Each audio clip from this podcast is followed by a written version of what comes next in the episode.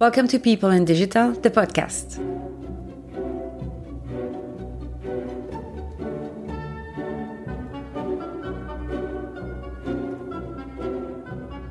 My name is Amélie Beerens, Customer Experience Consultant. I help managers take actions on the digital roadmap thanks to my strong customer centric mindset and proven methodologies developed over the last 10 years. With this podcast, discover the digital transformation reality through weekly people stories and digital revolutions. Digital inspiration is everywhere, but people rarely talk about the real struggle to make digital a success within an organization. It's not always as smooth as a framework or canvas suggests, and it requires you to be inventive, decisive, zealous, and savvy. Don't worry, it's not only an expert field. Digital is not only about technologies. It's people working together, people learning together, people changing their habits together on a very steep learning curve. You can have a positive impact and start to boost your digital journey right now. It's always a good moment to start.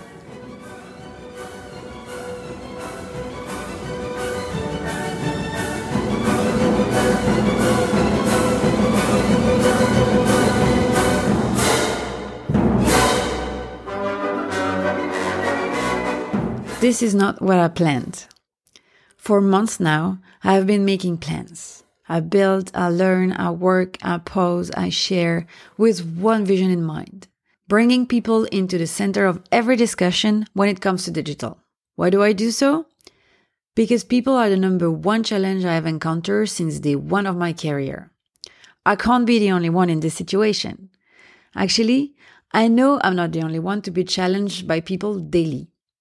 But really, this is not enough of a hot topic. When it comes to digital, people talk about data, tools, technologies, algorithm, artificial intelligence, acts, optimizations, and so on. Don't get me wrong. These topics are relevant and fascinating. I also spend a lot of my time geeking out about them. But what about people? We act like we have it all figured out, when really people should be the first concern, because everything around these digital topics depends entirely on people. I mean, it sounds like customer experience and psychology only started to be treated seriously in the digital world a few months ago. Small wink and big thanks to my friend, the UX architects and designers who started the whole people thing. Thank you guys. So, I prepared a load of information to explore together digital marketing and beyond, increase our expertise uh, in customer journeys, examine a professional career, foster our leadership. I was ready. Then, hmm, two weeks ago, everything changed. Well, almost. The context changed drastically, and we are now facing global uncertainties on every level. My plans are now made daily, and nobody knows what is going to happen next. This is serious. And um, yeah, this is the time I planned to launch my podcast. So, is it still relevant? Is it still the priority? Is digital transformation still a priority? Or will it be when it is over? Who knows? We'll have a new normal pretty soon but it's very hard to take any bets on what it will be when we finally get out of our homes and get back to work. I don't want to play the speculation game. I don't have a crystal ball to make predictions. But I believe in the power of actions, so I have to propose something. Help in my way. I'm still convinced what I plan to share with you in the coming weeks will remain relevant for your digital activities. But I will start a bit differently than I intended. As a consultant, I often start from scratch when I have a new assignment. I developed a routine and some skills to make myself a plug and play consultant in any situation. I'm good at change, pace variation, changing, new ideas, new news. It's part of my daily life. Wait, I'm not saying it's easy. I know change is distressing and it can be frightening, especially when we were not expecting anything to change. I feel you. I had better plans for 2020 as well. I'm very aware of the discomfort of such a change and I know I can help you. I decided I start this podcast journey by sharing with you the different steps and questions that will help you to go back to work in a new normal. We can prepare ourselves to embrace the change and understand the needs of people colleagues, bosses, teammates, customer, and competitors. So let's dive in. Today I want to explore with you how to be an agile and resilient manager. Actually, we can already skip a step, which is change your ideas and beliefs. I mean, when you face a new reality, there is no point in coming back on your unwillingness to challenge your own ideals, question the path you've taken, and see things in a different light that might hold you back. Now, an open mind is a real asset. There will be a before and an after the crisis. We are all currently facing the truth and reality of our life choices 24 7, no escape. Again, an open mind is key now. So, that being said, here is the formula I would recommend for facing change as an agile and resilient manager. Step one adjust your mindsets. This crisis affects people big time. You and your mental health remain the priority. If business is your main concern right now and deserves your energy, I know two things that will help you to thrive. First, maintain a positive attitude because it's contagious and there is a silver lining in every situation. Yes, it's not always obvious at the first sight, but trust me, you'll see it eventually thanks to a positive attitude. Second, keep moving. Actions are magic. You might not know if you're going right, left, forwards, or even backwards, but don't stop for anything other than to breathe. By doing so, you learn and bring a dynamism to your team initiatives. As a manager, you are a leader. Now, I want to add a pro tip. Make sure you have your battery fully charged before you start. Like I just said, you are the priority. Step two, be knowledgeable.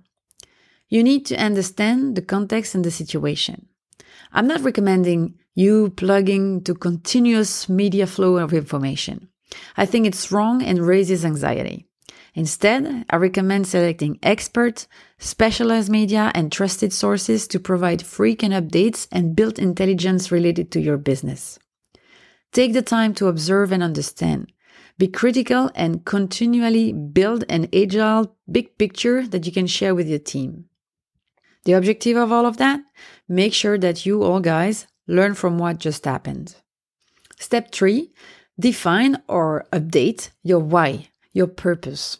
In a situation where everything is going slower, that's a good moment to take the time to reflect on your why, on the purpose of your brand, products, services, or even your company. You will need to learn to adapt to the new normal and have a bunch of new choices to make. I'm pretty sure these new choices will be easier to make if you know the very reason your company exists. So make sure you can define or update your vision by answering a simple question.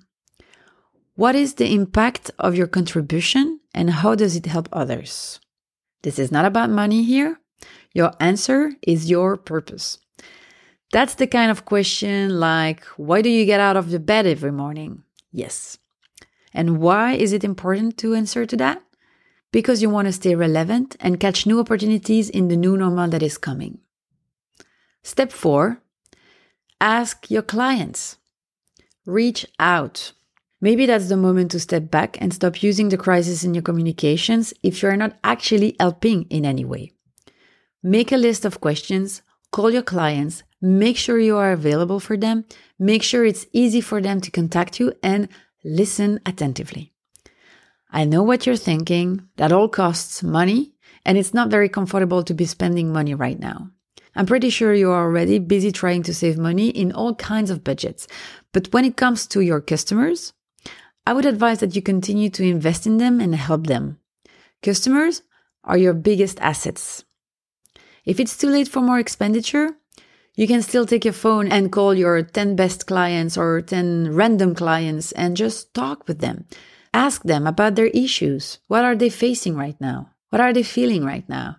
Learn from them. You'll get plenty of information on how to help further and have an impact. From there, you should be able to build an exciting vision for your business shaped by your customers' new realities. But we'll go through the construction of your roadmap in future episodes. Well, voila. Those four steps are interconnected and will influence on one another. So don't see that as a linear process, but more as a practices to nurture your vision and your understanding. So to recap, Step one, adjust your mindset. Be positive and open minded. Step two, be knowledgeable. You need to understand and learn. Step three, define or update your why, your purpose, because you want to be relevant and catch opportunities.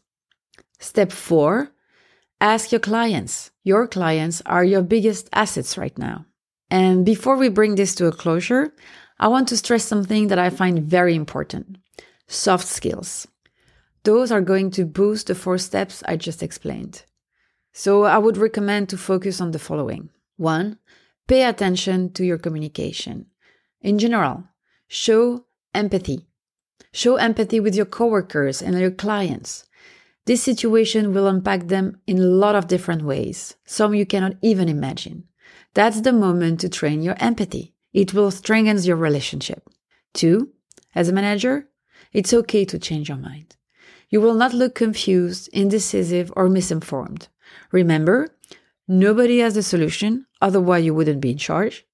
So you can't be wrong trying. Three, resilience inspires people. It shows courage and creativity. Keep moving and try things. We'll get over it.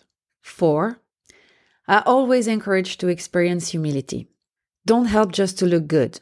Genuinely offer your help and listen when you ask questions or if you receive comments. This is the moment you learn. Five, accept that you'll be vulnerable. That's a tough one, I know. This will probably be new and uncomfortable in a work situation, but it will be your strength in these chaotic times. Yes, I guarantee you, we, humans, can appreciate vulnerability and humility when we see it. And finally, take care of yourself and the people around you. Voila, I'm done with my list. I hope you'll find these elements useful for your situation. If you have questions, comments, or if you want to share your situation with me, please don't hesitate. We can discuss it and find solutions together. I'm here to help you. You can contact me by email or messages on LinkedIn, Facebook, Instagram, or Twitter. I'm easy to find thanks to my name, Amélie Beerens. Amélie, like the movie, and I spell my name B E E R E N S. All the links are in the description. Also, there, if you are determined to improve your digital revolution, you'll be able to sign up for my digital letters. Don't forget to subscribe to this podcast before you go. I can't wait to hear your feedback on all of this, and I hope to meet you here next week. Take care.